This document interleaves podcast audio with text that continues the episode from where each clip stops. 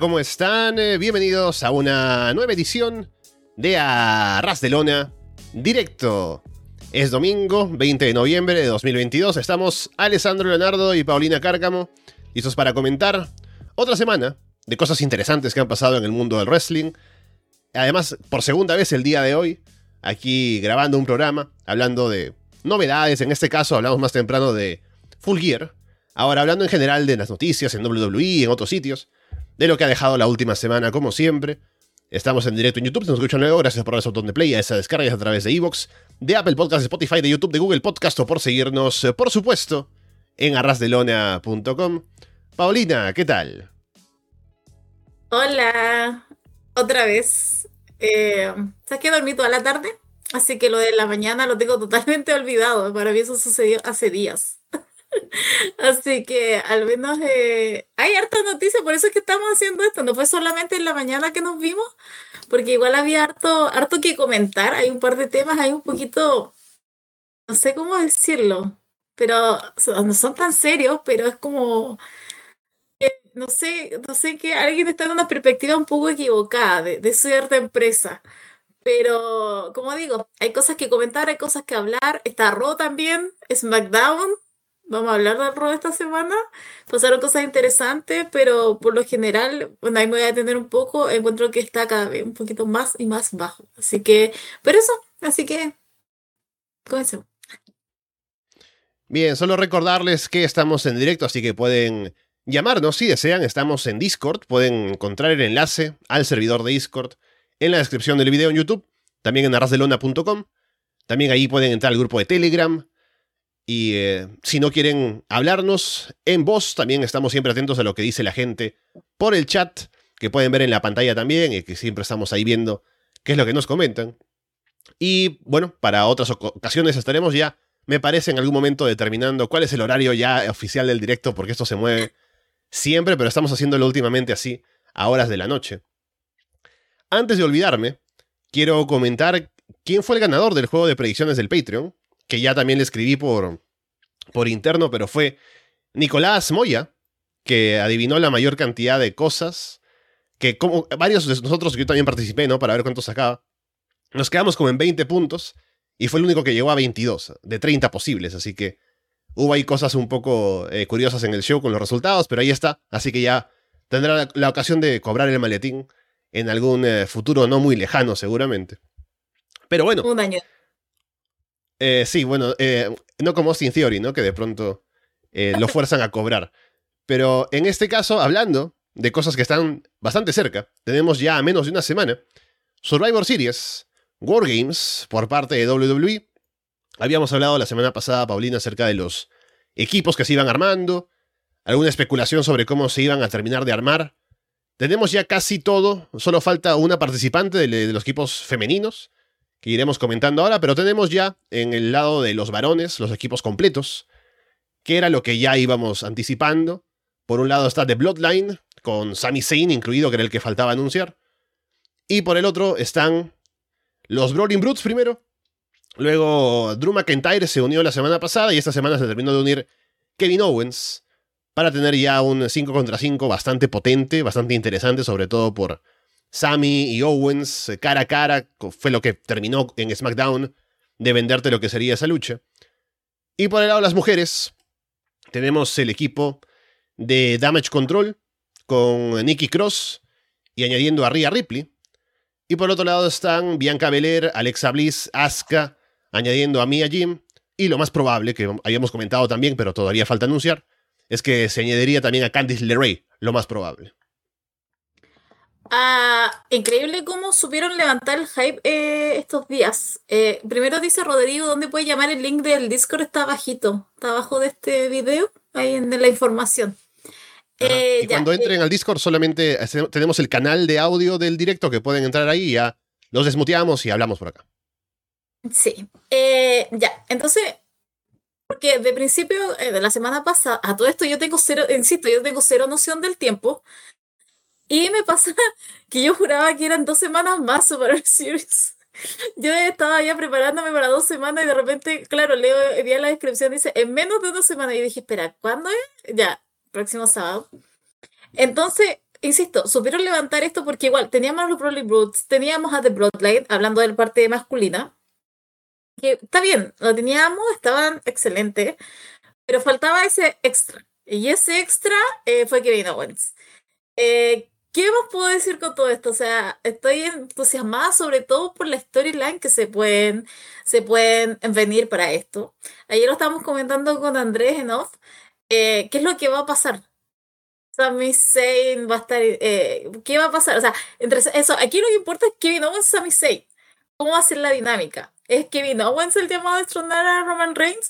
¿O con esto se va a forjar lo que va a ser para después con Sami Zayn Es un Roman Reigns que creo que es mucho más interesante, sobre todo en el momento en que estamos. Si lo decimos ahora, 20 de noviembre de 2022, creo que es mucho más interesante un Sami Zayn quitándole a Roman Reigns y que sea el camino a Kevin Owens, pero esto creo que abre todo una, una infinidad de posibilidades que me extrañaría mucho, pero de verdad que me extrañaría demasiado que esto terminara mal. De verdad que esto me extrañaría, pero lo que me pasa con este combate, también lo que hablaba, es que tenía, tiene que perder de Bloodline la próxima semana. Ah, no sé quién se llevará el pin. ¿Será un, un, error de Sami Zayn? ¿Él se lo llevará? ¿O será uno de los usos? Insisto, por un error de Sami Zayn. De ahí comienza el debacle. Pero la próxima semana creo que es el evental que pierda de Bloodline. Eh, por el lado femenino, creo que está un poco más flojo, pero es por la gente más que nada. Sé que pueden ser capaces de llevarlo y sobre todo si ponen a Candice, pero creo que está, está, está flojito, no sé. No me pasa lo mismo que... No, no me pasa lo mismo, a ver cómo decirlo. Eh, que con los varones ahora que ya se me levantó totalmente el hype. Igual ese día lo voy a estar viendo y lo, voy a estar con Rhea Ripley, porque Rhea Ripley es la mujer que tiene que sacar a Bianca Bianca del Río, decir. Bianca Beler. Bianca Beler. Entonces, em, quiero ver cómo se da esa dinámica, pero me voy a entretener, lo sé, pero no digamos que estoy uh, eh, arriba en el hype por el, por el World Games femenino. No así como el de los varones, que digo que eso se disparó inmediatamente después del viernes. Veo que tenemos ahora a Rocky, me parece, en el, eh, en el chat de Discord. Hola. Hola, hola, ¿cómo están? Hey, ¿qué tal? Hola. Eh, también soy chileno igual que Paulina y bueno, más que nada quería dar mi opinión respecto a la War Games, de que no hiciéramos tantas expectativas en lo que es en el ring respecto a la War Games masculina. De hecho, siento que la War Game femenina se va a robar la noche. Hay buenas luchadoras, creo que hay gente con experiencia en Wargames como Io, Sky. Así que sí, o sea, pienso que en ambos, en ambos casos hay talento como para sacar un buen combate. En cuanto a historia, igual como ya decía Paulina, me parece que viene un poco más potente el de los hombres. Y aparte lo que puede salir de ahí, ¿no? Justamente iba a decir que creo que es una buena oportunidad para que haya alguien que se pueda perfilar como un retador a Roman Reigns, que nos está faltando. Que podría ser Kevin Owens. Si gana el combate. Creo que, o sea, si aún igual como ya dices, Paulina, creo que Sami Zayn es más llamado tal vez a ser el quien le quite el título a Roman, a hacer una historia más grande. Con este combate podemos tener un retador para un show de los próximos por venir y ya luego podríamos pasar a Sami Zayn tal vez, ¿no? Pero me parece que es una buena chance de darle la oportunidad tal vez a, a Owens, como decía, porque Drew me parece que todavía es pronto, ya tuvimos clashes de Castle. En el caso de Sheamus podría ser, pero viene de perder con Gunther, así que es como que no es su momento, me parece. Así que un poco por ahí lo veo, pero el combate femenino igual me parece que lo mismo con Bianca Belair, ¿no? Una de las de las hills podría ir perfilarse, ¿no? Y debería ser Rhea Ripley, me parece. ¿Piensan que la War Games, las celdas van a ser clásicas? ¿Que van a estar techadas como en WCW o las ocuparán como en NXT? En NXT. Fue totalmente abierto, sobre todo por el spot de Ichirei. Estoy segura que va a ser ese spot con el basurero hizo hace tres años atrás. Estoy segura que se va a tirar de nuevo hace dos años, eh, pero yo creo que va a ser abierto. Además, no sé, porque supone que la War Games es de Dusty Road, ¿cierto? Teniendo ahora en cuenta que está Cody. Eh, no sé si a lo mejor lo harán más clásico, teniendo la venia de, como digo, de Cody Rhodes. A lo mejor en ese tiempo quisieron eh, un poquito separar más porque el otro estaba en el otro lado. Entonces no sé qué tan clásico pueda volver a ser este wargame. Creo que por ahí puede cambiar, pero eh, yo, me, yo me tiraría por el abierto. Sí, yo me imagino que si estuviéramos todavía bajo la dirección de Vince y de alguna manera Triple H lo convencería de hacer un Wargames, ahí Vince podría decir, bueno, sí, hagámoslo, pero quiero que sea como en el pasado, con techo y demás. Pero como es Triple H el que está a cargo, y ya hizo el Wargames en NXT, y él estuvo a cargo de diseñar y ponerlo sin techo y hacer los spots, me parece que va a repetir la fórmula porque ya le funcionó bien cuando lo hizo en NXT, y no veo por qué querría cambiar ahora, así que también veo que será con el techo abierto. ¿Y piensan que Triple H se saque la clásica de, que anuncien, por ejemplo, a Candice LeRae como la última concursante y, no sé, el equipo de Damage Control la ataquen justo en el mismo día y aparezca una Sasha Banks como participante, como la última concursante de, de Wargame femenino? Eh, creo que si estuviéramos en WrestleMania, creo que podría ir con eso, pero creo que Sacha Banks está buscando un escenario mucho más grande de lo que es Survivor Series y este de Wargames. Lo que, que, lo que estamos ahora, está buscando ese momento mucho más grande. Eh, no, no, no, no voy a poner mis manos a fuego de Triple H porque no sé qué ese hombre que se puede sacar. Además, no sé, a lo mejor alguien ahí del equipo um, Babyface, a lo mejor hace la grande en ese tiempo, fue con Dakota Kai y esta otra niñita que, que la atacó ahí mismo en la celda, pero no lo sé, no lo sé. Así que, pero puede sacarse algo por ese estilo, porque como digo, es Triple H, no voy a poner mis manos al fuego por el hombre, eh, pero ahora por el momento el nombre Sacha Banks eh, me parece que estaría como un poquito obsoleto y yo creo que sí simplemente estaría a lo mejor haciendo otra cosa y otra dinámica entre Candice y otro integrante, pero vería como más por ese lado. O la rumorada sí. Green. Ah, el También Chelsea Green. podría ser, Puede ¿no? ser. O sea, yo Chelsea creo que Green. no es, no es imposible porque, o sea, añadirle algo más de sorpresa al combate es algo que puede pasar. Y ya que tenemos dos, en uno de esos se podría hacer algo así. Depende de si están disponibles. Pero también eh, habrá que ver de las participantes, porque todas tienen como una justificación de estar ahí, ¿no? Han, de alguna manera han llegado. Tal vez eh, alguna que, por ejemplo, se podría sacar sería Alexa Bliss en caso de que vaya a ir con Bray Wyatt para más tarde, ¿no? Y de pronto no es tan importante que esté en este combate. Pero si no es eso, me parece que todas como que tienen el puesto bien ganado en el show, en, en ese combate, así que no sería como para sacarlas tan gratuitamente, pero no creo que sea imposible que quieran meter una sorpresa en caso de que haya disponibilidad de meter a alguien. Bueno, eso chicos, muchas gracias por escucharme. No, gracias por llamar. Un saludo, cuídate. Gracias a ti. Qué entretenido, Ah. llamen más. po. Chao, chao. Hasta la próxima, chao. Chao. Bien, entonces con eso hemos completado lo que estábamos pensando de Wargames, ya que ahí hablando con, con Rocky, que bueno, es el nombre que tiene por acá en Discord, hemos sacado ya un poco las opiniones que teníamos sobre lo de Survivor Series. Y bueno, pasemos a lo siguiente, que es el próximo show grande de WWE, en este caso NXT, el último del año porque no hay otro en el roster principal, que es NXT Deadline, que es el eh, 10 de diciembre, me acuerdo la fecha porque coincide con Ring of Honor. Y se ha anunciado, eh, hubo, desde la semana pasada había eh, un anuncio, o bueno, hicieron todo esto de a- decir que Shawn Michaels iba a hacer un anuncio grande, había especulación por varias partes, y terminó siendo una estipulación para combates en ese show, que se llama el Iron Survivor Challenge, que, a ver, aquí tengo las, las reglas, ¿no? Así que voy, voy a ir leyendo, a ver si nos entendemos. A ver, son Pero sí es cinco luchadores. fácil. Vamos, vamos a ver, es que yo, les- yo le escuché a Sean hablar y dije, ¿qué es esto, no? A ver si en papel, ahora mientras Sí. lo leo y lo hablo contigo, me queda más claro. Cinco luchadores compiten en un combate de 25 minutos. Dos luchadores van a empezar el combate cada cinco minutos, uno nuevo va a entrar al combate hasta que estén todos los cinco en el ring. El objetivo es tener la mayor cantidad de, de caídas posibles, ¿no? Entre pin, sumisión, demás, en esos 25 minutos. Las caídas pueden ganarse, como digo, desde pin, sumisión o descalificación también.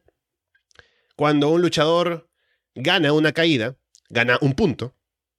Sin embargo, cuando un, un luchador superestrella pierde una caída, debe estar en, la, en una caja o una jaula de, de penalidad y tienen que estar ahí por 90 segundos. Una vez que terminan los 90 segundos, Eh, luego que van a, van a poder reingresar al combate. Estoy leyendo esto en inglés y lo traduzco mientras lo leo, ¿no? Luego de 90 segundos vuelven al combate. Y el luchador que haya ganado la mayor cantidad de puntos durante los 25 minutos será el ganador del Iron Survivor Challenge y se convertirá en retador al título de NXT o femenino NXT porque habrá dos combates así. Así que básicamente es como un King of the Mountain, ¿no? Que van acumulando puntos, el que pierde va a una jaula por 90 segundos y son la mayor cantidad de puntos en 25 minutos. Ya me quedó más claro mientras leía esto, Paulina. Estaba súper claro. Es que John Michael estaba como para algo contra las drogas. contra el consumo de las drogas, porque así vas a terminar. Nadie te va a entender nada de lo que digo, aunque sea lo más simple que estoy explicando. Pero a mí me pasó, por ejemplo, que ese día vi la mitad de NXT. La otra mitad la tuve que ver a los días posteriores porque me quedé dormida. Pero no porque estuviera aburrido ni nada, sino que simplemente yo soy una persona trabajadora y eh, estaba cansada y preferí eh, mis horas de sueño. Entonces, claro, después todos decían, eh, ¿qué, qué es esto? ¿Qué, ¿Por qué está tan enredado? Ya yo estaba preparada para lo peor, insisto, estaba preparada para lo peor. Y de repente aparece y lo dice, y yo dije, pero es lo más fácil del mundo. Cinco luchadores, 25 minutos, entran cada, cada cinco, empiezan dos, y después gana el que tiene más, el que tiene más, más, el que gana más nomás, el que tiene más pin, más Ahí quiero saber cómo funcionan las descalificaciones. Ese me, eh, mm. puede, ahí puede estar mi duda. ¿Cómo va a funcionar eso? ¿Cómo eso va a contar como un punto más? Pero de ahí el resto está como bastante claro. Entonces, no, ahí yo estaba más. Como, creo que toda la comunidad estaba como, oh, esto es demasiado, pero es como, ¿en serio? Pensé estaba tan, tan fácil. Ahora que John Michael esté diciendo la manera que lo está diciendo, no lo entendamos, bueno, si vale la culpa a las drogas en los 90. Pero, pero creo que está bastante claro. Encuentro que está entretenido, sobre todo en la posición que se pone en este, así como somos una marca, somos una marca de desarrollo y nos caracterizamos por otra, ya ok. Aparte me gusta que haya hecho la, la aclaración de nunca he hecho antes en WWE, lo que nunca se haya hecho en el mundo de la, de la lucha libre, porque siento que ahora hemos hecho Impact, pero Impact. Pero, eh, insisto, quiero, quiero saber cómo va a funcionar las descalificaciones. Es lo único que yo quiero saber. Más allá, ¿y quiénes van a ser los involucrados? Porque tampoco quién van a ser esos cinco. Y pensando que va a ser femenino y masculino, tampoco sé si van a estar los campeones ese día defendiendo el título. O simplemente van a ir con el con esto de del Iron Survivor Challenge. Eh, pero insisto, creo que está entretenido, está bueno. Eh, vean NXT. Eh, y el 10 de diciembre, eh, con Mario Razón, vean, vean NXT Deadline, que, que para mí va a ser un punto igual como un poco de, de un antes y un después. Me puedo equivocar, pero creo que puede ir por ahí. Pero más allá de eso, está súper fácil. Sí, me gusta lo que dice Andrés en el chat, ¿no? Es como si un Iron Man match y un Kinos de Mountain tuviera un hijo borrachos, ¿no?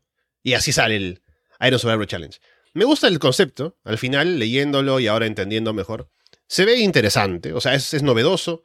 Seguramente los luchadores que estén participando harán que sea un buen combate. Y habrá que ver si esto finalmente, luego de probarlo acá, a ver qué tal sale, se lleva a roster principal.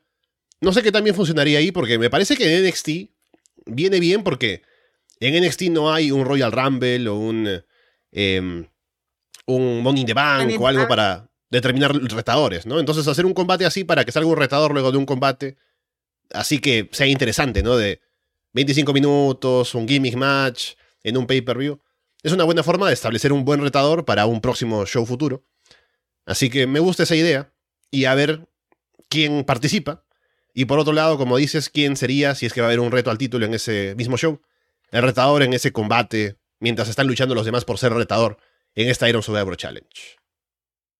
Sí, además, al igual como, no sé cómo también, pero eh, como área de desarrollo, también te puede presentar a gente que ha estado muy escondida. O sea, yo estoy esperando que esté André Chase, por favor, el hombre más subvalorado del año, encuentro yo, eh, porque es muy bueno, pero eh, también ir sacando, sobre todo en las mujeres, porque tenemos las típicas, Mandy Rose, Roxanne, Cora, pero también hay buenos prospectos y yo ojalá espero que aparezca Tiffany Stratton, que sabemos que se operó esta área. Entonces está, eh, estaba en reposo, estaba en cuidado, y, pero ya han pasado sus meses, entonces pero eh, creo que está, está como llamado a que ella gane. Así que nada, estoy, yo estoy con hype por lo menos porque veo el producto, pero si alguien no estuviera, si alguien no lo viera, por lo menos denle la oportunidad a este, a este nuevo formato en masculino y en femenino. Y veo que tenemos eh, por aquí a Carlos en el chat. Carlos, hola. Hola, Hola. buenas. Hola, después de tiempo. Ahora sí estoy con la garganta bien. Así puedo hablar normal. Sí, te escuchamos, te escuchamos. ¿Qué tal? Ya. Bien. ah, a ver.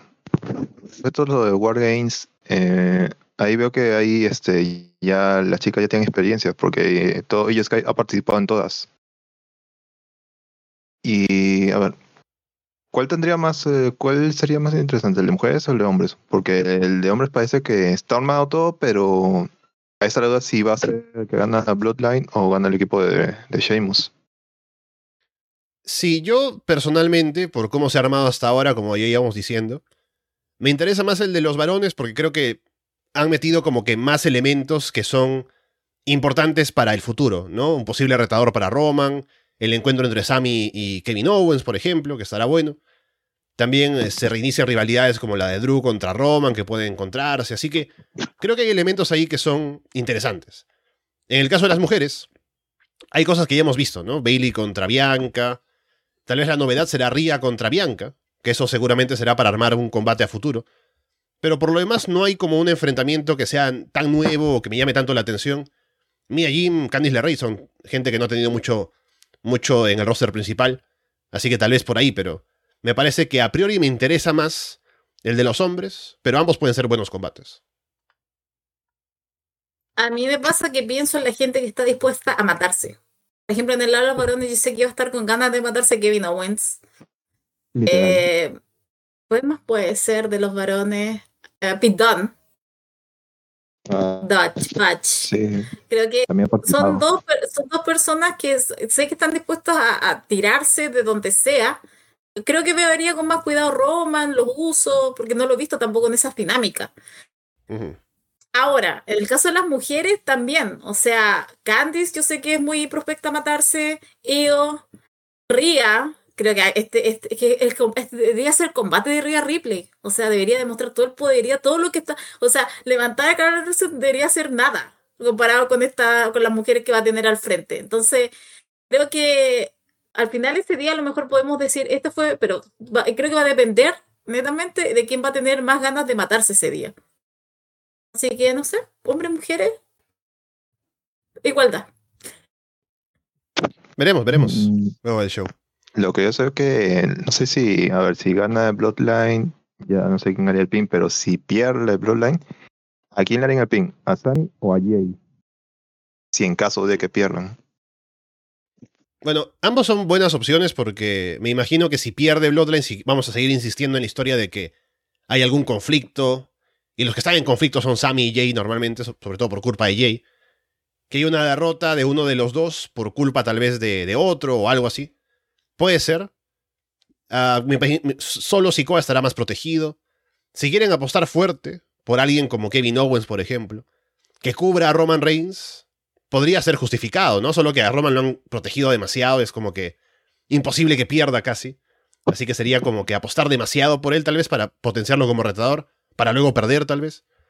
Eh, pero sí, me sorprendería que perdiera a Roman, por ejemplo. Pero sí, al final, creo que cualquier forma, o sea, cualquier luchador que pierda, si está justificado y ayuda a la historia, creo que viene bien.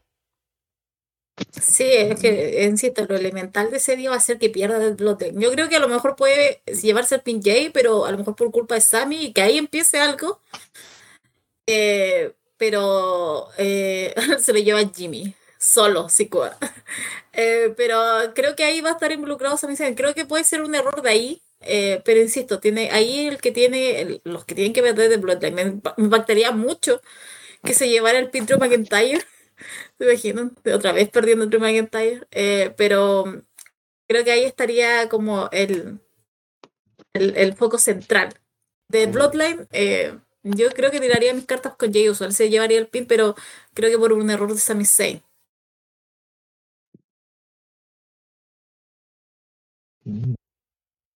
Bueno, Carlos, ¿algo más que quieras comentarnos? Ah, sí, dos preguntas. Una, la última. ¿Ven a NJF siendo campeón longevo hasta su contrato que acabe o, eh, o si no, alguien lo desbanca en el, en el tiempo. Aunque creo que, yo creo que va a tener largo, va a ser largo su, su reinado. Sí, pero no creo que hasta 2024, o sea, es mucho tiempo. Pero sí me imagino que tendrá un reinado largo. Es capaz de cargar rivalidades con las promos. Ahora con William Regal como personaje. Así que me imagino que sí, será un reinado que seguramente tenga como sus idas y venidas, como historias que contar. Así que le tengo fe al reinado en sí como un reinado que va a contar cosas, que va a tener variedad, que va a tener historias ahí metidas en medio. Y creo que va a hacerse de llevadero por eso pero no creo que hasta 2024, ¿no? Y sobre todo si el contrato de NJF va a estar próximo a, expirar, darle como eso, o sea, tener el título como algo que ayude a la negociación o que sea en, contra de IW, de tener como para negociar con él. Que al final me estoy comiendo la storyline que él cuenta, ¿no? Porque tal vez no sea tanto su intención de irse y negociar con Triple H o lo que sea. Pero si fuera así, no les conviene que tenga el título además para pedir más dinero, ¿no? Para una renovación de contrato. Mm, yo le doy el año. Yo le doy el año a, MJF. O sea, me sorprendería mucho. O nueve meses. Embarazada MJF. Pero eso le daría nueve a doce meses, pero fijo a MJF, porque aparte tiene gente. La mañana, eh, lo decía, tiene una lista larga de gente que puede, por lo menos, cargar con algo de un pay per view a otro. Gente que puede armar muy buenas historias, pero ahí yo creo que después va a ser eh, quién va a ser The Final Boss. O sea, quién, quién realmente lo va lo va a hacer sucumbir. O sea, yo encuentro que Eric Kingston es uno que está muy arriba. Pero Darby Allen también. O sea, creo que hay una rica rivalidad entre los dos. Creo que puede, esa, esa puede ser forever, muchos, muchos años. Pero, pero no, yo, yo creo, yo le doy el año fijo honestamente. Así que me parece que va a ser un, mm. buen reinado de, de MJF este año. Ah, me, me acordar que sí veo que han tenido una riña NJF y Darby. Y le ha ganado las, todas las luchas que han tenido ellos, le han ganado. Le han ganado. Sí. Y ahí lo último, por acá ya estoy viendo, ya estoy viendo y justo el que los cambios que había fue la promoción Michaels, hablando todo rápido. y a ver. Eh, de acá, ¿cuánto tiempo ven acá de esas luchas? ¿Quiénes podrían ser los retadores? Porque he visto que ahí solo son retadores. No, los campeones no sé si van a defender o no. Claro, o sea, no tendría mucho sentido que el campeón esté metido ahí para que se gane el título de esa manera. Y dijeron directamente que el ganador va a retar al título después, así que. Bueno, Paulino, mm. tú dime candidatos, ¿no? Ahora que pregunta Carlos, ¿quién pondrías en cada combate? Más o menos. Y ya se oh, ya volví a ver. Ya volví a ver por si eh, hombres, Grayson Waller, mujeres se vuelve Tiffany Stratton, pero yo creo que a lo mejor ahí la carrera está con Roxanne Pérez. Que Mandy ya necesita sacar ese título.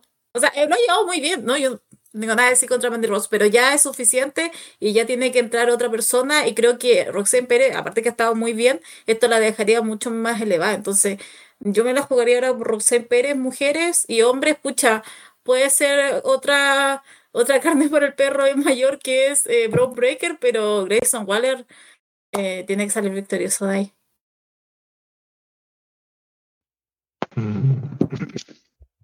Bien.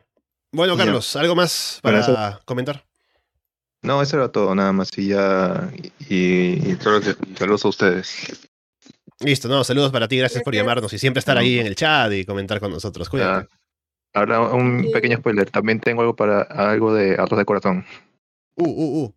Ahí estamos armando la cartelera. Bueno, Carlos, cuídate. Chao, chao. Cuídense. tienen algo para arroz de corazón? Ahí estamos, estamos trabajando todos, Paulina. Trabajen. Bien.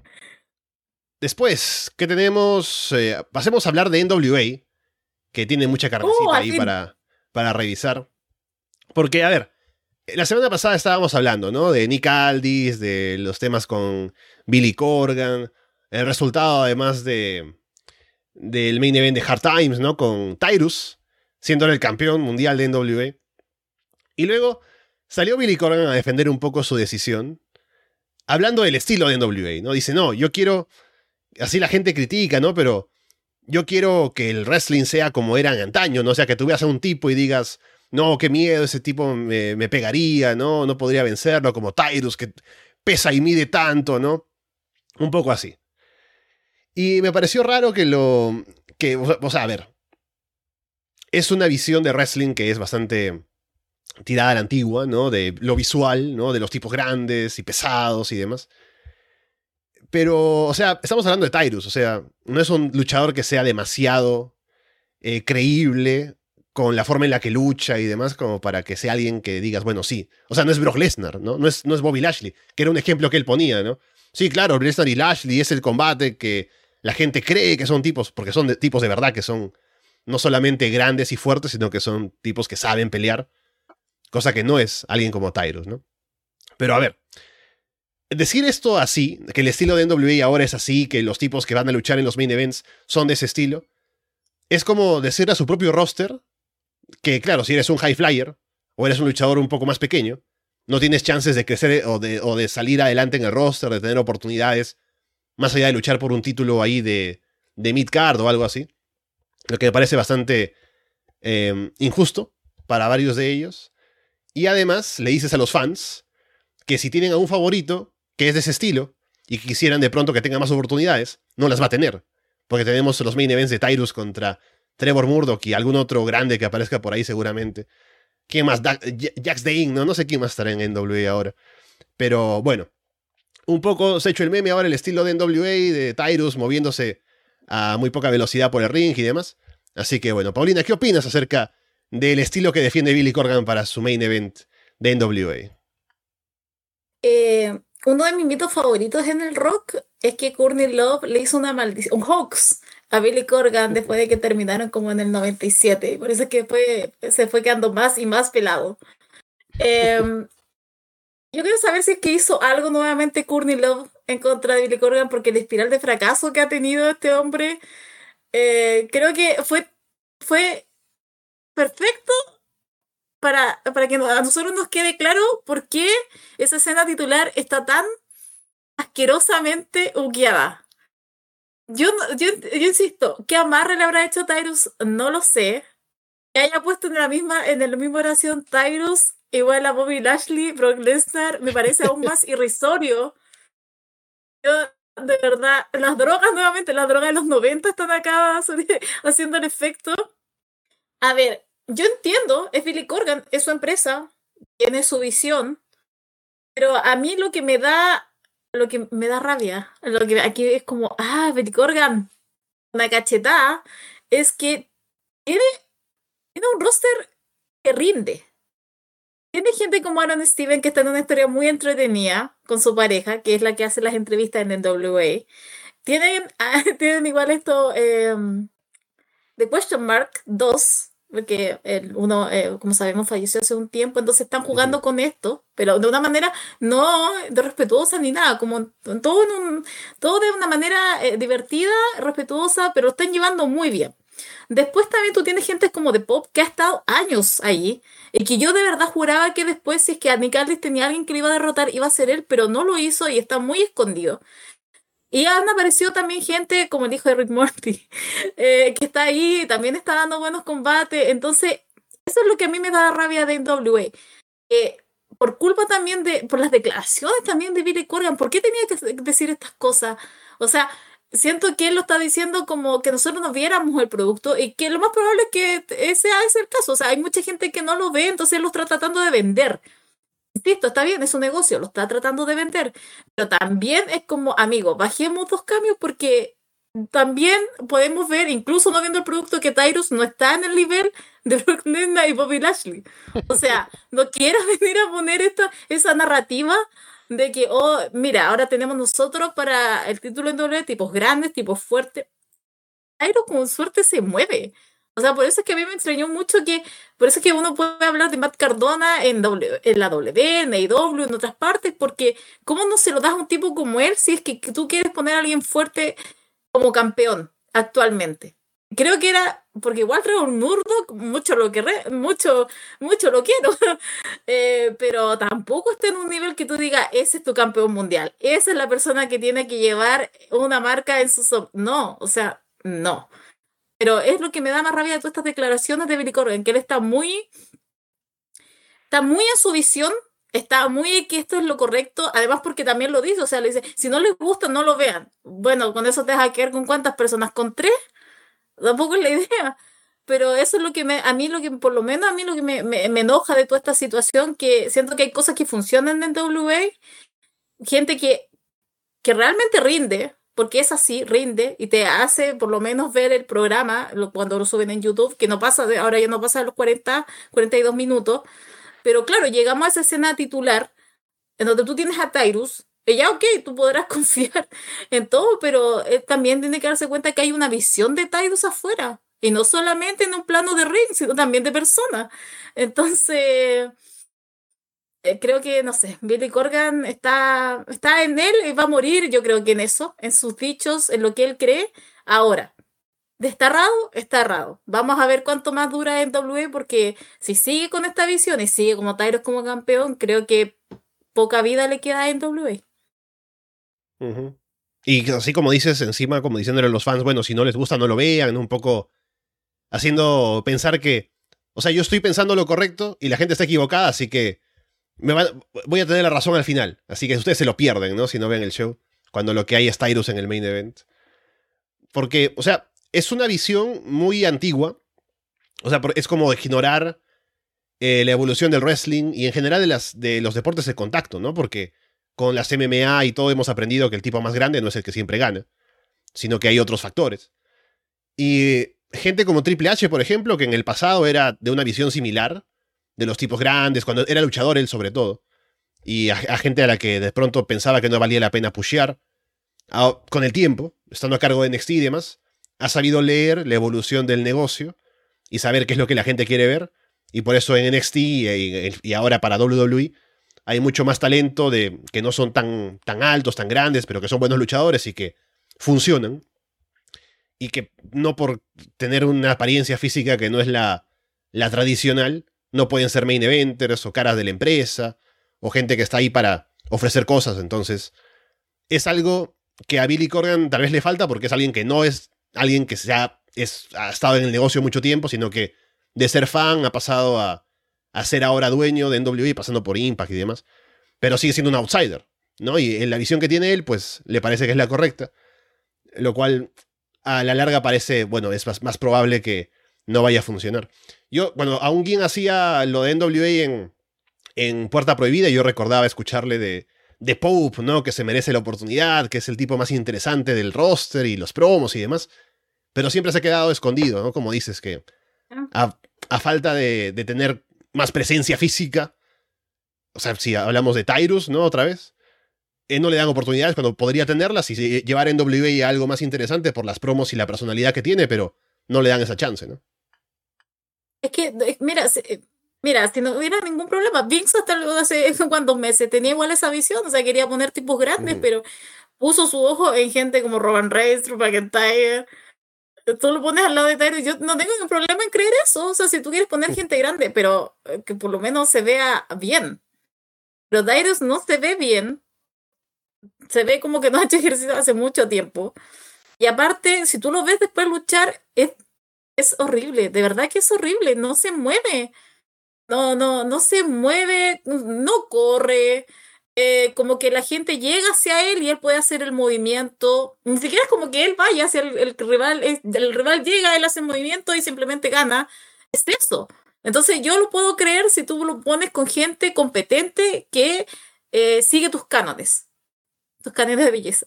Pero sigue tus cánones físicos y tus cánones que, que tú quieres imponer porque tú crees en tu visión de producto. Sí, yo no, yo no lo voy a decir a película lo que tiene que hacer porque él es el dueño. ¿Quién soy yo? Nadie. Estoy en esta, esta delgada eh, faja de tierra que es Chile.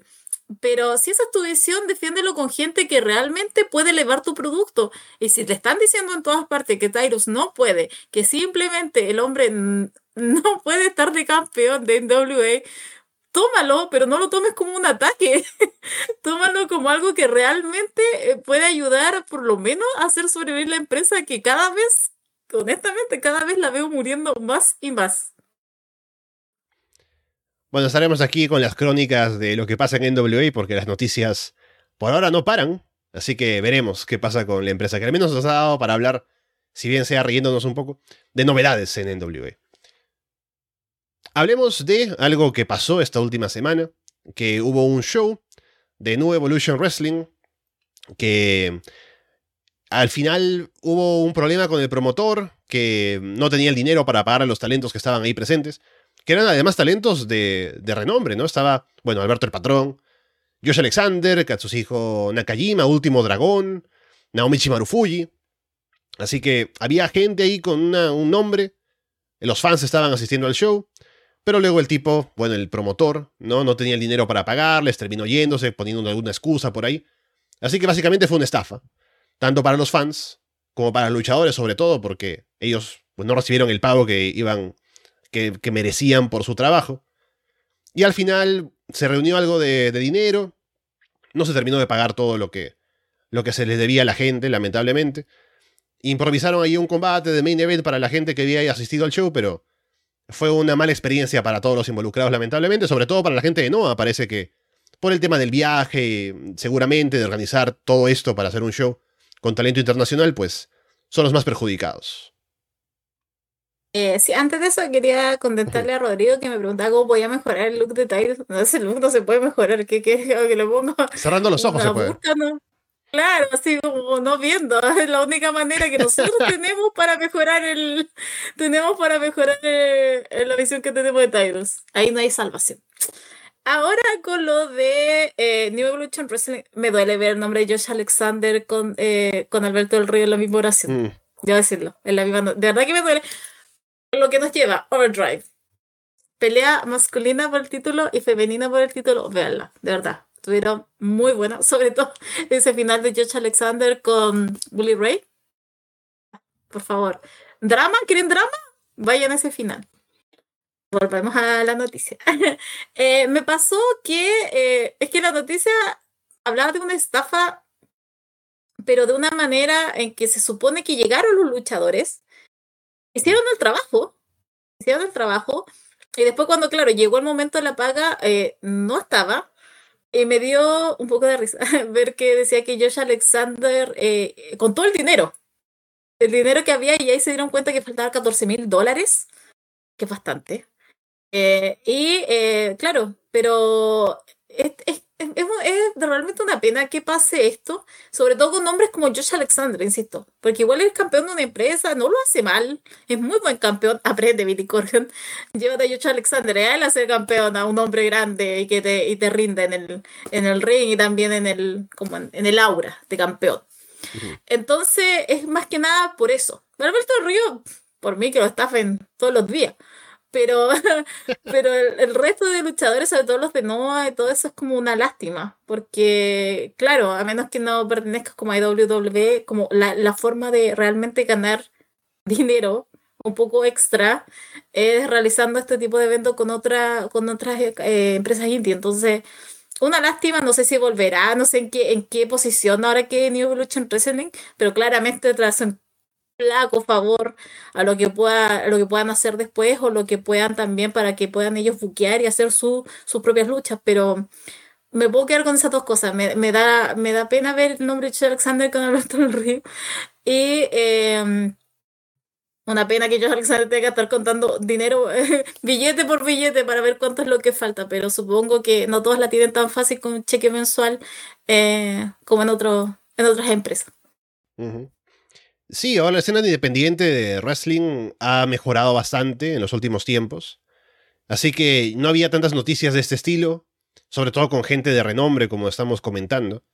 Pero lamentablemente hay casos como este. También hubo un caso hace no mucho tiempo, recuerdo, con esta empresa o este show que quería hacerse para la gente de la comunidad LGTBQ, ¿no? Que hubo algún escándalo de, ese tipo también, que terminó con donaciones y demás.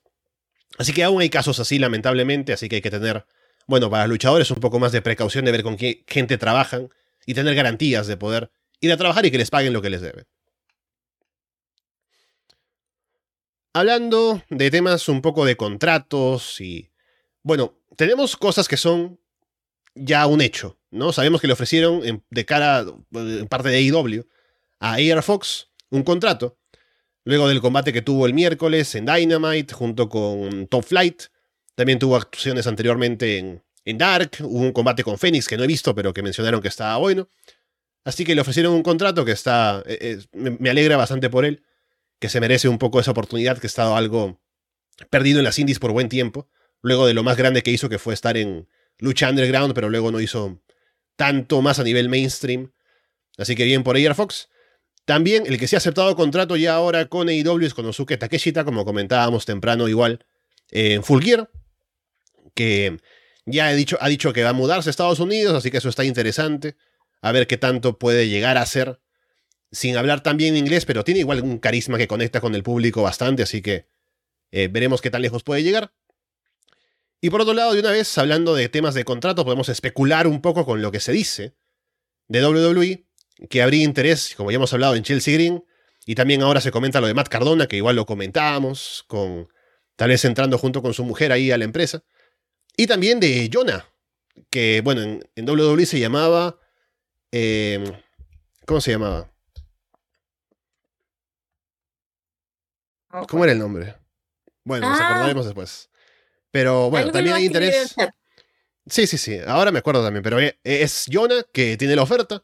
Y a ver si regresa a WWE. Luego de que tuvo un push, que de pronto lo despidieron en su momento. La gente no entendía mucho por qué y por qué decidieron dejarlo ir, pero podría volver luego de haber tenido experiencia en Impact, en New Japan y otros lugares. Ah, comencemos por ER. Eh, por lo que vi, era. em, por lo que vi, o sea, por lo que leí, alguien eh, puso que lo había visto luchar acá en Chile como contra 200 personas. Benditas esas 200 personas que lo vio luchar Oh. hace un tiempo acá en, en el país eh, y ahora tiene un contrato con AEW. Bien por él. Takichita también, o sea, ¿qué puedo decir? O sea, con Bandido los mejores contratos de este año en AEW. O sea, ojos cerrados, esos son los mejores. Eh, a mí igual me da un poco de miedo el tema de, eh, del hablamiento, el tema del, de las promos y todo eso. Creo que lo podrían saber jugar. Ojalá hayan aprendido algo de lo que pasó con, con Chida. Eh, Shida, sí. Cuando fue campeona. Hikaru Shida, que la mujer podía hablar, pero recurrieron al japonés con subtítulos. Creo que ojalá hayan aprendido un poco con eso y puedan manejar ahora a un luchador japonés. Eh, no fue tan malo, pero por lo menos se puede defender. Déjenlo. Si mientras más hable va, a ser mejor para todos. Más suelto se va a sentir y más va a aprender. Eh, que le ponga ganas. O sea, si Andrade lo tenía, creo que hablaba mejor que Andrade. Así que si Andrade lo tenía, por lo menos ahí hablando, demoraba tre- como cinco minutos en terminar una frase, pero déjenlo a, a Takeshita. Así que en ese lado, por lo menos lo de AEW, no, no tengo nada que decir. Ahora por el lado de WWE, yo creo que va más por el tema del el shock. Yo, yo insisto que toda esta gente que está hablando de Chelsea Green, que ahora lo que había dicho también Rodrigo, que podría a lo mejor aparecer, creo que un equivalente a Candice, eh, eh, podría aparecer ahora para War Games, pero creo que hay gente que se está guardando para el Royal Rumble. Eh, yo creo que Cardona tampoco quiere salir tan rápido de lo que está haciendo, por ejemplo, la NWA, que está todavía Mm. Eh, que lo que está haciendo en otras empresas. Entonces, creo que también eso asegura también un nombre, más que simplemente llegar a irse. Igual Ma- Matt Cardona la está vendiendo, pero como quiere Twitter, por lo que he visto, ha subiendo fotos en sus años de Zack Ryder, con Triple H. Entonces, el hombre también sabe, sabe cómo, cómo marketearse. ¿Será verdad o no será verdad? Solo el tiempo dirá, pero creo que, insisto, gente como Matt Cardona, Chelsea Green están más llamados para hacer una aparición en Royal Rumble. Que necesitamos nombres para Royal Rumble, porque está haciendo debutar a toda la gente antes de ese, de ese tiempo. Pero estamos esperando al único nombre que importa, Cody Rhodes. Em, y en el caso de Jonah, que ahí decían Bronze Reed, em, eh, está nada. Creo que él en su imagen, creo que tenía una imagen más grande de lo que podía hacer, pero fue como, me fui de la W, me echaron, pero no importa, voy a saber brillar en otra parte, pero nadie sabe que estuvo en Impact, creo que estuvo en Japón, sigue allá creo, pero no es algo que, que uh, es como lo que pasó incluso con Buddy Matthews, o que igual como que hizo grandes cosas, pero a nadie le importa porque son, están blandos, son bland, dijeron los, los, los gringos. Pero es eso, como que ya, ok, me da miedo que yo no aparezca en NXT. Hay todo un, hay todo un movimiento que está apareciendo, destrucción con NXT, scripts. De repente como que me cuando hicieron como el otro día decir un, un, un paneo que se veía sombra y yo dije, ¿será acaso este eh, Jonah? Pero bueno, Ahí vamos a ver qué es lo que pasa, pero yo, o sea, yo creo que él va a volver porque igual era favorito de Triple H. En los tiempos en que estaba en NXT Black and Gold, él estaba ahí presente, era campeón norteamericano. Entonces, no lo sé, no diría, no lo dejaría obsoleto, pero también sería otro nombre que Triple H, guárdate algo para el Royal Rumble, por favor. Aunque tenga poca reacción, pero por lo menos va a ser una sorpresa para nosotros. Sí, con Jonah me pasa que cuando estaba en NXT y era campeón y parece que iba, parecía que iba a subir pronto, se sentía como un luchador que estaba en ascenso, que estaba bien protegido, que estaba bien buqueado, y se sentía como un luchador con bastante proyección a futuro. Y desde que se fue, a diferencia de otra gente que en su momento se ha ido, como el propio Matt Cardona, ¿no? Si vamos a poner un ejemplo de gente que se fue y que ha hecho mucho más en las indies. Se va Jonah y más bien ahora como que su imagen ha perdido mucho brillo. ¿no? Como que en lugar de hacerse como un nombre, de demostrar que puede hacer otras cosas. Ha tenido combates, recuerdo, estuve en Bloodsport con eh, Josh Barnett y estuvo interesante al menos verlo ahí, ¿no? Pero no ha hecho demasiado como para decir, bueno, sí, ahora que vuelva y es más fuerte que antes incluso. Me parece que está menos, como que con una imagen menos interesante que la que tenía cuando estaba en NXT, lamentablemente. Pero igual como dices tú, creo que por su historial de ser alguien que estuvo siendo dirigido por Triple H, que tuvo un paso importante por NXT, posiblemente es bastante probable que vuelva. Ya veremos de qué manera, pero sí me imagino verlo ahí. Y a ver si otra vez me convencen con la forma de presentarlo, de que es alguien que vale la pena ver porque ahora mismo no me llama tanto la atención. Y bueno, con eso hablemos un poco de lo que pasa con Roy SmackDown, en el caso de Raw, hablábamos la semana pasada de lo más importante, que fue la derrota de Austin Theory por el maletín de Money in the Bank y demás. Esta semana, en el lunes, tuvimos un show que se dedicó a rehabilitar la imagen de Austin Theory. Tuvo por ahí un combate con Dom Ziggler. Tuvo una promo primero que estuvo bastante bien, hablando acerca de que ya no quiere ser tratado como un niño, de que ya no quiere hablar de ser el, futuro, sino ser el presente y qué sé yo. Bastante intensa, bastante buena la promo. Luego el combate con Silver, que también estuvo bueno. Y finalmente el ataque también a Seth Rollins al final del show. Así que fue un show dedicado a mejorar la imagen de Theory. Que la decisión del maletín aún me parece que fue, bueno, como hablábamos, ¿no? Que pudieron haberlo llevado de mejor manera y justificar mejor si iba a perder y todo. Pero, ya que nos hemos quitado el maletín, ahora me parece que lo que han hecho con Theory está interesante. Un poco que hasta se ve mejor ahora de lo que se veía hace una semana, con el maletín todavía. Entonces me gusta el camino que llevan ahora con él, claramente. No fue esto matar el proyecto de Theory, sino darle un giro a su personaje. Y ya veremos hasta dónde puede llegar, pero me ha gustado lo que han hecho esta semana con Austin Theory. Ay, a mí igual.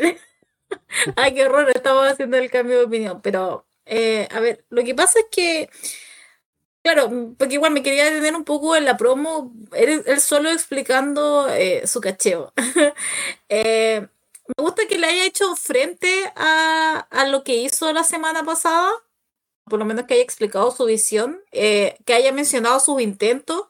Por ejemplo, cuando estuvo el combate Brock Lesnar con SummerSlam contra Roman Reigns, y ahí lo intentó, pero como que quedó en eso. Y aparte que haya puesto las palabras de que Roman está imparable. O sea, como que no había manera de, lograr que Roman ganara. Eh, o sea, que Roman perdiera. Entonces estaba como, muy fuerte y No hay un momento en que soy vulnerable porque está rodeado de Bloodline, ¿no? Así decía. Claro, entonces él también explicando eso, igual, o sea, es todo lo, es lo que dijimos también, o sea, está imparable Roman, no había manera que le ganara. Entonces, claro, después también eh, lo, lo, lo enlaza con Rollins, que también lo eleva, que él sabe que es un buen campeón y él quería ir y quería eh, canjearlo, lo arruinó, pero aparte el tono con que lo dice, tú lo tomas serio. No es como este personaje que estaba con las selfies, como, no, es como alguien que realmente perdió y aterrizó. Lo puedo poner de, alguna manera. Eh, pero en mi caso todavía necesito tiempo con toda esta historia. Necesito, necesito que pase el tiempo porque todavía tengo el recuerdo que perdió el maletín. Eso es lo que no importa, el momento. Él perdió el maletín. Y después toda esta interacción también que tiene con Dolph Ziggler, que canjeó exitosamente su maletín aquel, en aquellos años. Entonces que le haya, como eh, Dolph Ziggler le haya dicho, oye, yo traté de advertirte, pero tú no escuchas, estabas cegado, eh, y ahí después eso es lo que lleva al combate. Es una pena que Don Ziggler se, nuevamente tenga que poner la cara y el cuerpo para que básicamente lo maten y lo dejen de, de pobre hombre débil. Porque, claro, Theory después eh, descalifican. Se vuelve loco. Comienza a golpear de, de, de manera desmesurada a Dolph Ziggler. Lo tira afuera, lo tienen que separar. Eh, Theory, si bien hizo un buen trabajo al demostrar que estaba cegado por la rabia, igual me faltó un poquito más. Pero creo que por lo menos eh, todo ese recorrido que hizo de explicar en la promo, explicar sus razones, darnos el motivo de por qué se fue con Seth Rollins no con Roman, también la interacción con Dolph Ziggler, creo que está bien, creo que está bien, está muy bien. Pero, insisto, necesito tiempo, porque todavía el recuerdo de que él perdió, lo tengo fresco, pero eh, mientras siga así, puede hacerlo y quién sabe, después le, rana- le gana a Seth Rollins en un escenario más grande, creo que hasta le puede beneficiar, pero Vamos a ver, porque esto es tan cambiante, a lo mejor la próxima semana pasa algo con Austin Theory estamos diciendo, pero ¿cómo hicieron esto con Austin Theory? Así que vamos a ver qué, qué tal. Sí, es como llegar a caer a lo más bajo para luego tener que subir, ¿no? Es eh, como que te deja la novia, ¿no? Y de pronto te preocupas, ¿no? De estás ahí muy cómodo y luego haces ejercicio, te afeitas la barba, ¿no? Mi relación va muy bien, por cierto, arroz de corazón. Eh, bueno, Otro que Aparte se está preparando para, aparte de lo de Austin Theory, tuvimos ya, como comentábamos, el combate de Seth Rollins contra Finn Balor por el título de los Estados Unidos, que terminó luego de intervención de, bueno, hubo intervención de Low C, Theory atacando a Rollins al final, pero mientras duró fue un buen combate, aparte recordando ese pasado con el combate por el título universal, cuando Finn Balor ganó, y la lesión además, así que estuvieron jugando un poco con eso, estuvo buena la acción, y más que solamente el combate en sí, sirvió para ir proyectando lo siguiente, ¿no? Que va a haber un AJ Styles contra Finn Balor en su Ever Series, que puede ser un combatazo, y también lo que va a pasar seguramente con aún el pleito de DOC, el, de Judgment Day, y qué pasa con Seth Rollins campeón de los Estados Unidos y tal vez Theory retando otra vez ahora sin necesidad de cobrar el maletín o qué podrá pasar con eso. Sí, porque ese día ese combate lo anunciaron en la tarde. Era como la noticia, era como Finn Balor versus Seth Ro- Seth Rollins contra por el campeonato. Y era como ya, ok. ¿Qué va a ganar Finn Balor? Se supone que estamos en la etapa en que él eh, está en esta, este up. que lo están puchando nuevamente, entonces aquí le van a dar. Pero obviamente supieron cuidar todo eso. Eh, yo me quería detener como en otra cosa. Eh, no veo la hora de que vuelva Pat McAfee. Necesito Mm. que Wade Barrett aterrice en Raw. Están matando a los comentaristas. De verdad que me está matando a los comentaristas en Raw. Corey Graves, yo no tengo nada que decir. El hombre la trata de, de empujar, la trata de remar.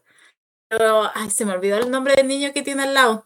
Kevin Patrick. Eh, Patrick, sabes que no, no, que vuelva a sus labores de entrevistador, por favor. Yo no sé en qué, en qué estaba, en qué, qué viaje estaba Triple H que lo puso ahí. Yo sé que necesitaban gente a lo mejor, pero de verdad que lo único que pensaba es que vuelva Pat McAfee, se una con Michael Cole en, en SmackDown, que ellos queden, pero Wade Barrett te- tiene que ser cara y voz de lo que es Raw en comentarios.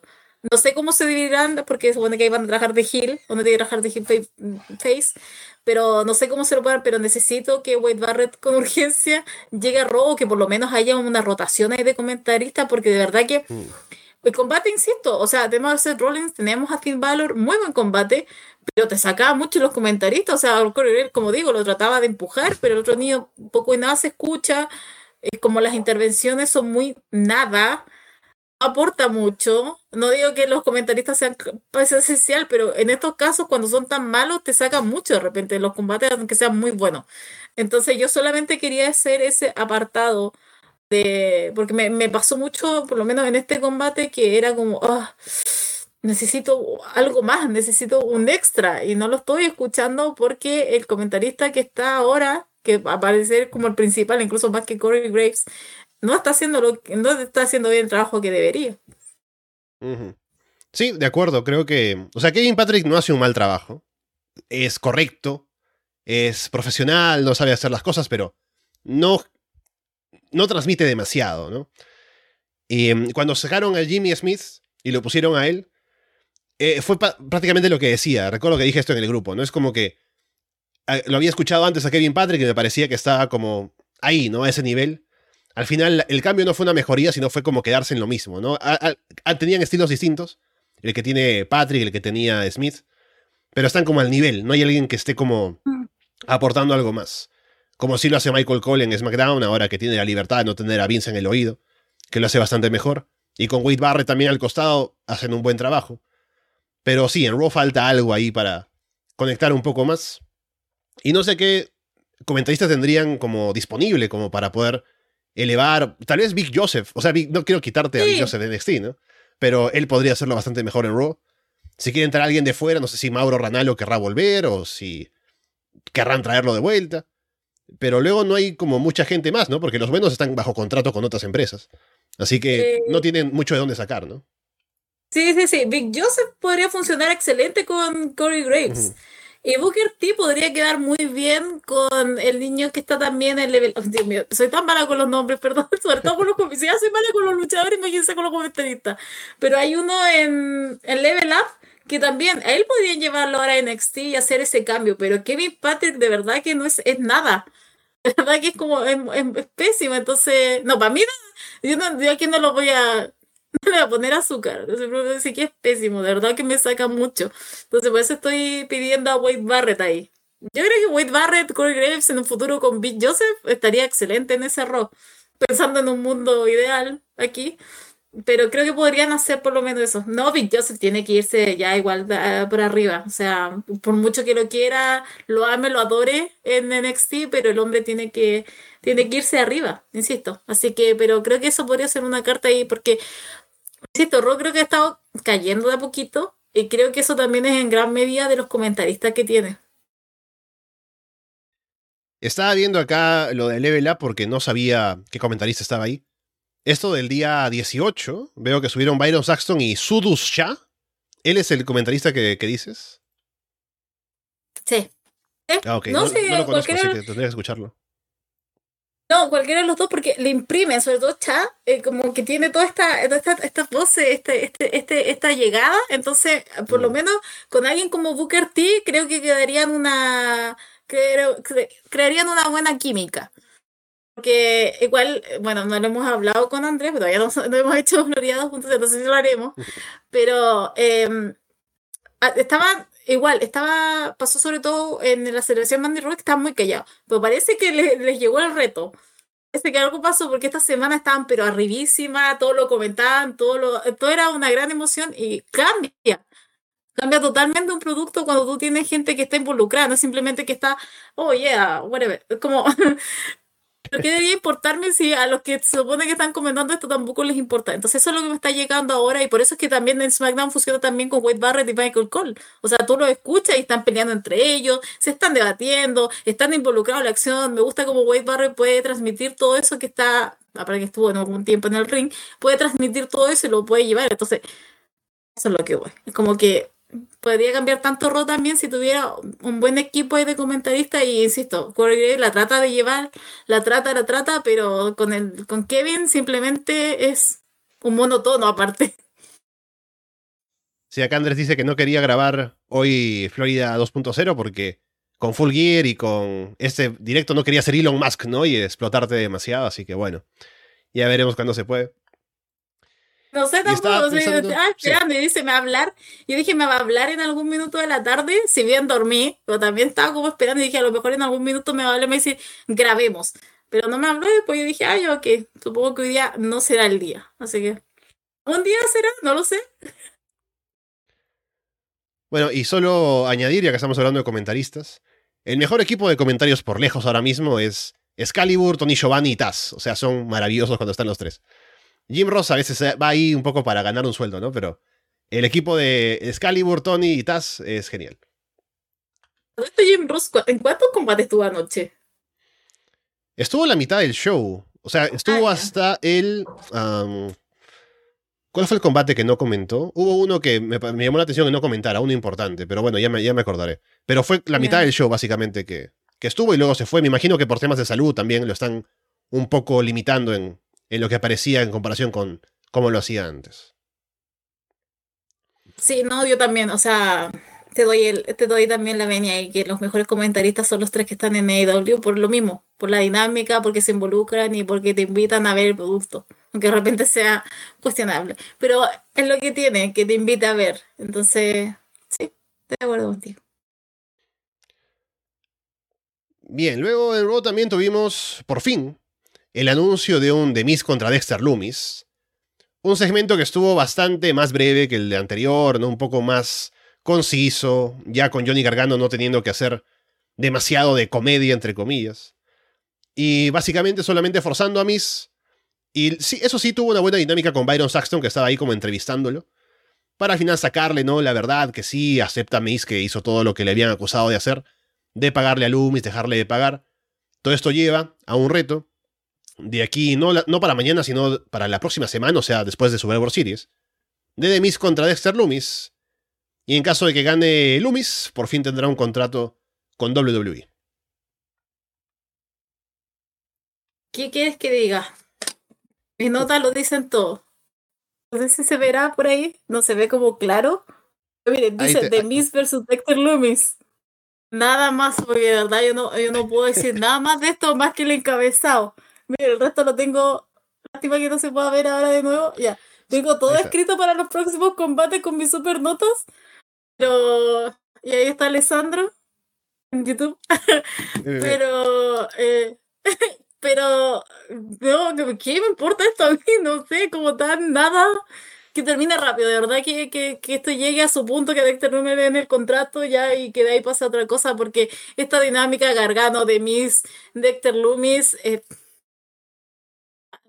vamos cortando, vamos, porque ya no, no da más. Hubo algo que fue novedoso al menos, pues fue in- interesante porque eh, al menos fue una novedad, como digo, que fue Akira Tosawa jugando al póker con Baron Corbin y ganándole, ¿no? Y eso llevó a un combate en el que sí, Tosawa va a morir con Corbin, eh, pero al menos tuvo un poco de presencia Tosawa, más presencia de la que tenía antes, que era nula, luego de que murió el título 24-7 además, y se casó y se divorció de Tamina. Pero al menos tuvo ahora chance de hacer un combate, de lucir bien un- por un momento, hacer algo de comedia que a la gente le gustó, al menos por cómo reaccionaban en la arena, y estuvo divertido con lo del póker. Así que bueno, Tosawa aún vestido como ninja, ya ahora con la nueva directiva a ver si hay algún cambio para el bueno de Tosawa, si algo más puede hacer, pero al menos lo vimos y fue para morir con, con Corbin, pero al menos estuvo ahí. Siempre que hay póker en backstage me acuerdo de Impact. En ese casino asqueroso que tenían en su backstage como hace un año, un año y medio atrás. Eh, me trajo como recuerdos de eso, hasta me dieron ganas de ver eh, lo que estaban haciendo en esos años. El año pasado creo que igual lo hizo NXT. Igual volví a hacer el mismo comentario porque siempre voy a asociar póker, backstage, Impact. Algo muy decadente. Pero creo que estuvo bastante entretenido eh, lo de Baron Corbin con JPR. Eh, también su dinámica que tiene. Y después como llega Kira y bueno, que tomándolo así como un chiste. eh, y después tomándolo en serio cuando comienza a ganar. Creo que fue un buen segmento, fue entretenido. Y solo, creo que solo podemos quedarnos en eso, pero qué bueno que por lo menos Akira algo está haciendo. Ojalá esto llegue a una Akira versus Baron.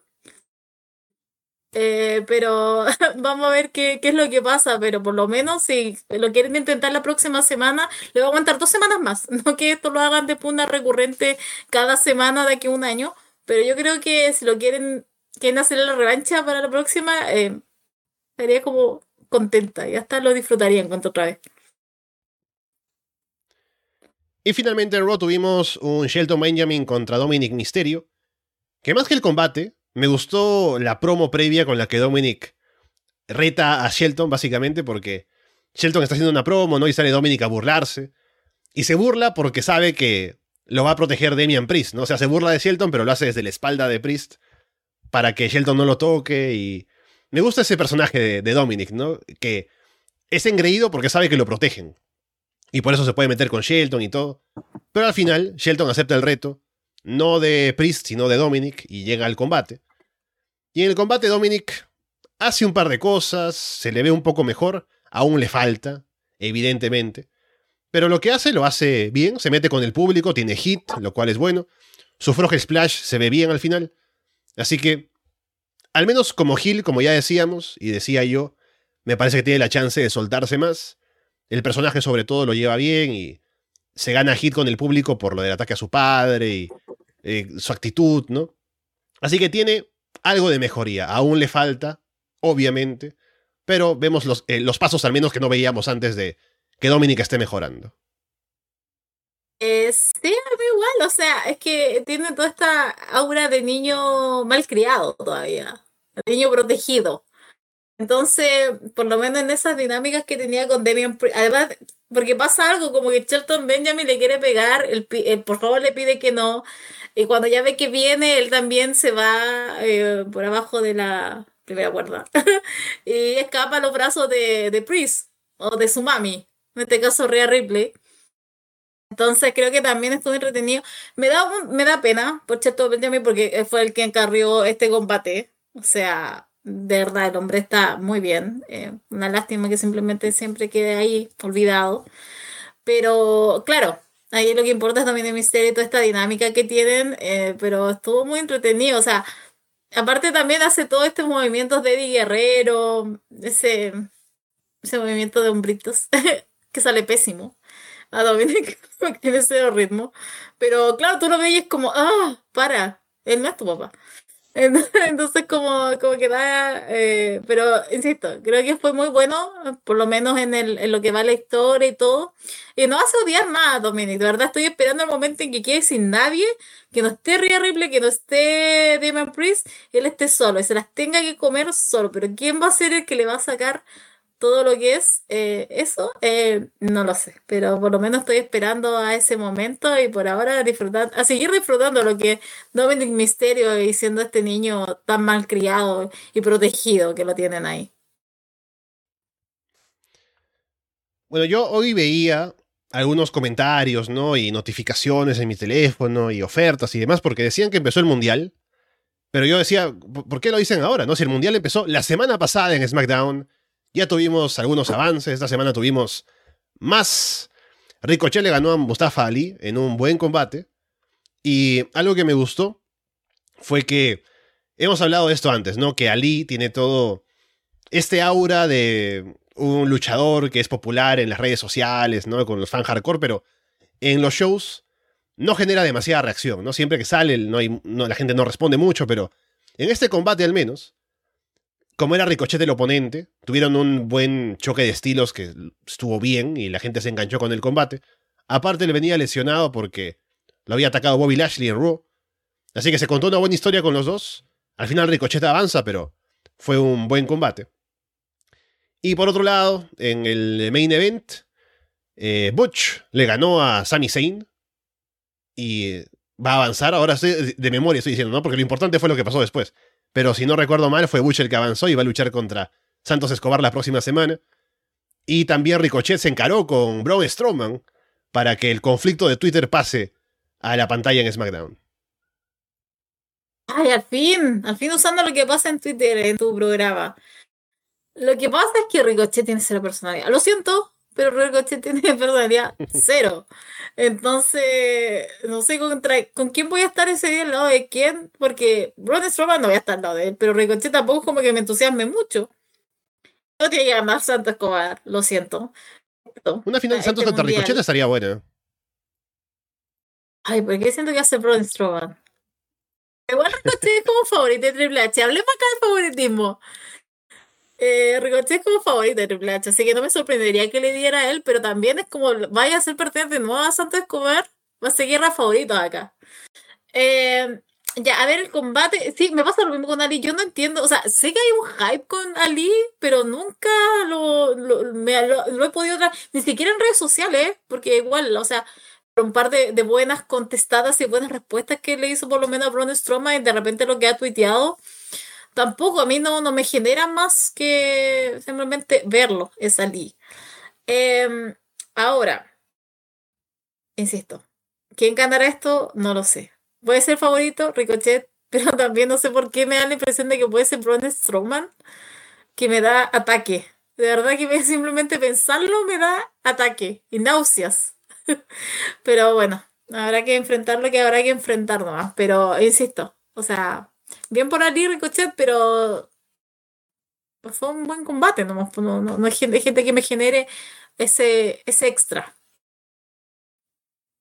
Sí, sí, ahora recordé que, bueno, con la intervención de The Bloodline y los Rolling Brutes y demás, al final Sammy perdió contra Butch, así que las semifinales son, bueno, eh, Santos contra Butch y Ricochet contra Braun. Y mm, yo pienso que una final de Ricochet contra, contra mm, Santos estaría buena, como te decía, y que Santos gane. Así que por ahí pienso que se podría hacer, sobre todo porque en este show también hubo un encuentro de New Day con Imperium y se armó un, un combate de tríos y el compañero de New Day fue Braun Strowman. Y en este combate lo interesante fue que hubo un duelo entre Braun y Gunther, que también Gunther no es tan, tan mucho más pequeño que Braun, o sea, estaban como casi por ahí. Y luego al enfrentarse, era como que Braun aguantaba, pero luego al final Gunther también le hacía algo de daño, pero había esa como ese, esa idea de que Gunther es tan dominante normalmente con la gente con la que lucha, que tener a alguien como Braun Strowman, que es grande y fuerte, podría ser como un obstáculo interesante para él como campeón. Así que ese combate podría llegar a hacerse, pero no es necesario hacerlo con Braun ganando la copa, ¿no? Tal vez la próxima semana, como Gunther le tiene como que miedo a Braun, puede intervenir de alguna manera en el combate, él o Imperium, para que Braun pierda y avance Ricochet. Así tenemos a Braun como retador, por un lado, y el que gane la copa podrá ir a retar por otro lado a Gunther también. Walter no lo hubiera temido. El físico que tenía hace dos años no hubiera tenido miedo frente a Braun Strowman. Pero Gunter, fibroso y flaquito, arranca. O sea, me pareció igual más exagerado lo que dijeron en redes sociales. O sea, tampoco Gunter es imbécil y no se va a poner ahí al frente para que, no sé, gaste sus energías. Igual tenía Giovanni Vinci, Kaiser. Aquí, aquí voy a hablar de mí, fan de NXT, lo que podría estar haciendo Giovanni Vinci en NXT, Dios mío. ¿Por qué lo tuvimos que llevar arriba a Imperium? ¿A qué le importa? Hubieran hecho solamente un Gunter ahí con su aliado Kaiser, pero ah, me dolía todo lo que le hizo Gunter ahí a Giovanni Vinci, porque aparte lo trataba como un trapo, literal. Un trapito más y lo tiraba y todo. Ah, pero me entusiasma, debo decir. Si se diera un Braun Strowman Gunter, tampoco como que voy a me voy a enojar y voy a gritarle a las nubes, pero eh, me parece que, que también es un hombre inteligente. ¿Para qué va a gastar sus energías eh, con Braun Strowman? Pero eh, lo que me molesta es, también el tiempo en pantalla. Braun Strowman siento que no se lo merece. De verdad que siento que todo esto lo que está teniendo, todo este, este hype, todo este push, todo este, este que se siente imparable, ah, lo estoy odiando más que lo que esto podría estar amando, pero bueno. Braun Strowman también se ha ganado parte del odio en otras áreas, en otras, por otros lados.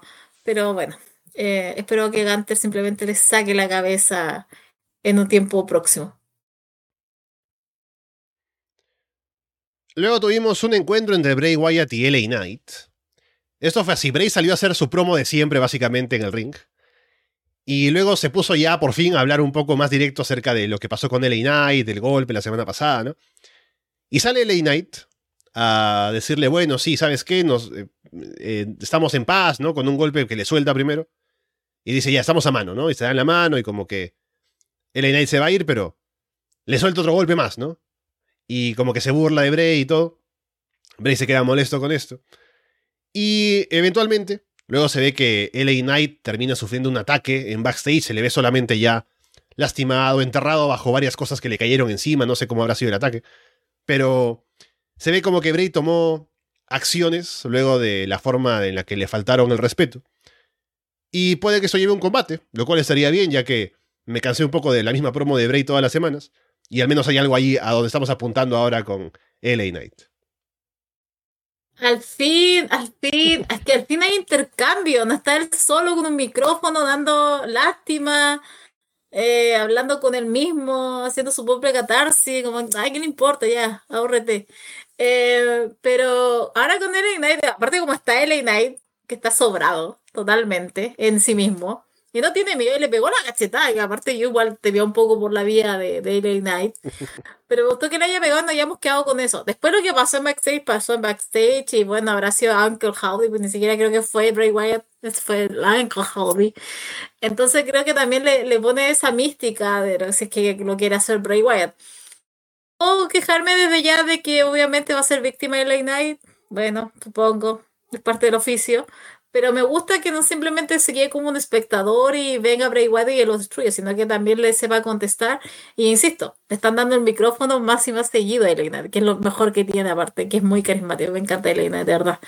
Entonces, no sé, como que pasó Bray Wyatt de ser este como, oh, me, aburres con sus promos, a simplemente ahora eh, disfrutarte este intercambio que está con este intercambio que tiene con el Ignite.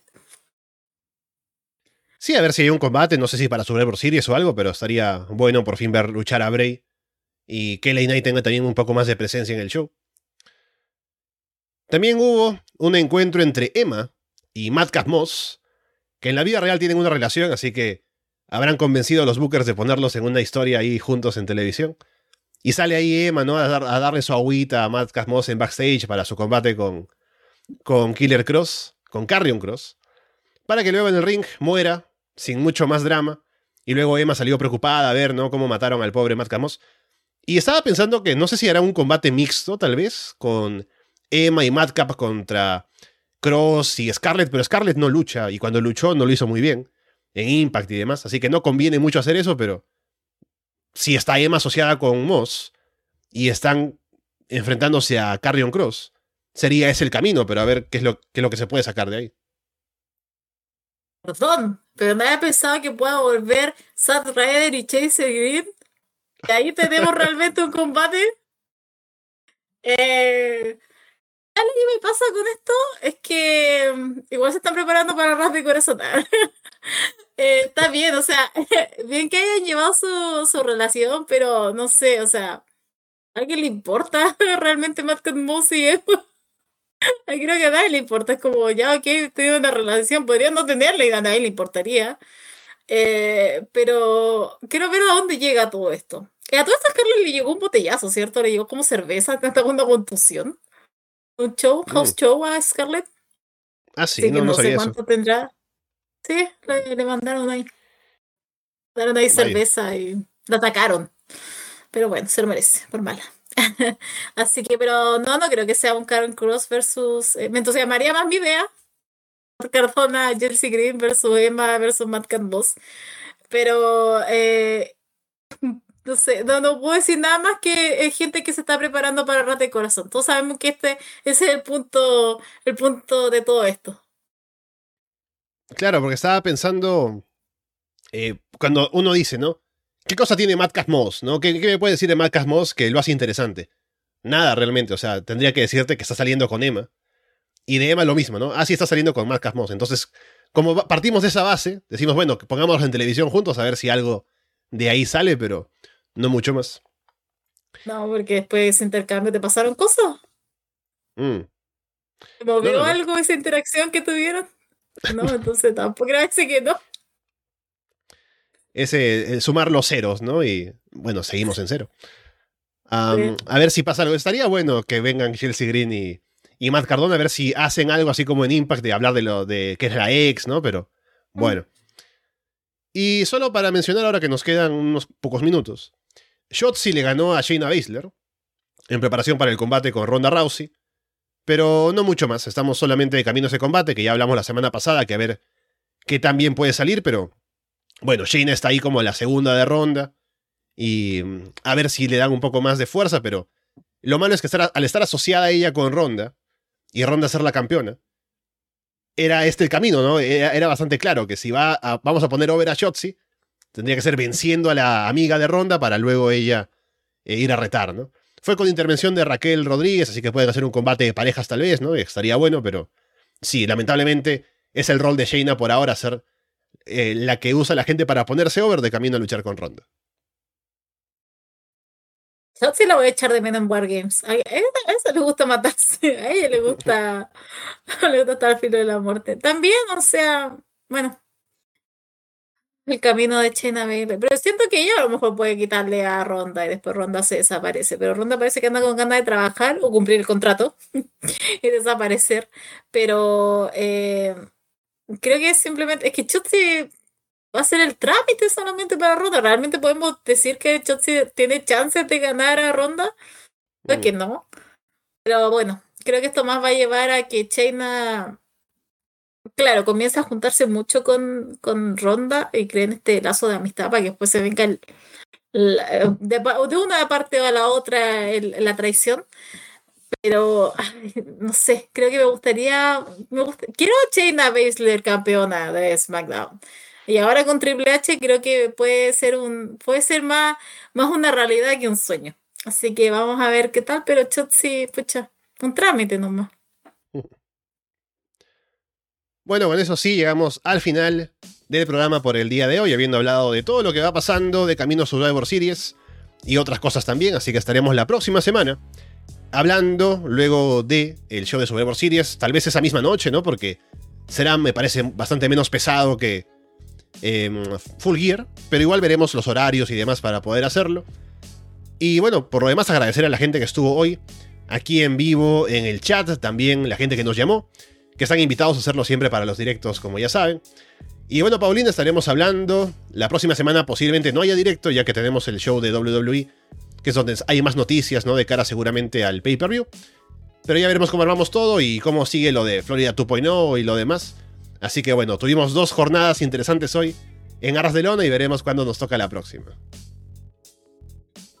Eh, gracias por escucharnos a todos y por mirarnos a los que nos vieron dos veces hoy día, jornada doble de Arras de Lona.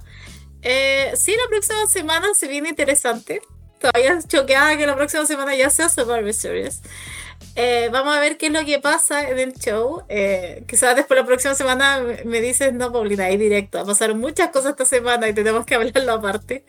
Eh, pero quién sabe.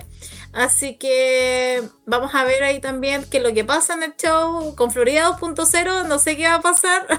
Insisto, capaz que grabemos mañana, creo que me estaba diciendo Andrés. Así que ahí vamos a verlo, porque igual hay cosas que hablar. Pasaron cosas interesantes. Eh, tenemos que ir en el detalle de esta nueva estipulación que nos presentó John Michaels, eh, pero ahí para nuestro público en Patreon. Y únanse para que nos escuchen ahí con nuestras eh, opiniones tan tan excelentes que tenemos de ese programa, que es el Chuma. Nuevamente lo recuerdo de la W, olvídense de Raw SmackDown, obviamente Show Best, C en algunos casos. Eh, pero muchas gracias nuevamente y también atentos ustedes porque al parecer todos están en modo arras de corazón acá. Eh, así que vamos a ver qué tanto dura esas buenas intenciones de, aquí a febrero. Yo estoy expectante. ya me vendieron ya tres historias, vamos a ver si siguen también esas tres historias. Bien, con eh, todo eso dicho, por ahora los dejamos de parte de Paulina Cárcamo y Alessandro Leonardo. Muchas gracias y esperamos verlos pronto.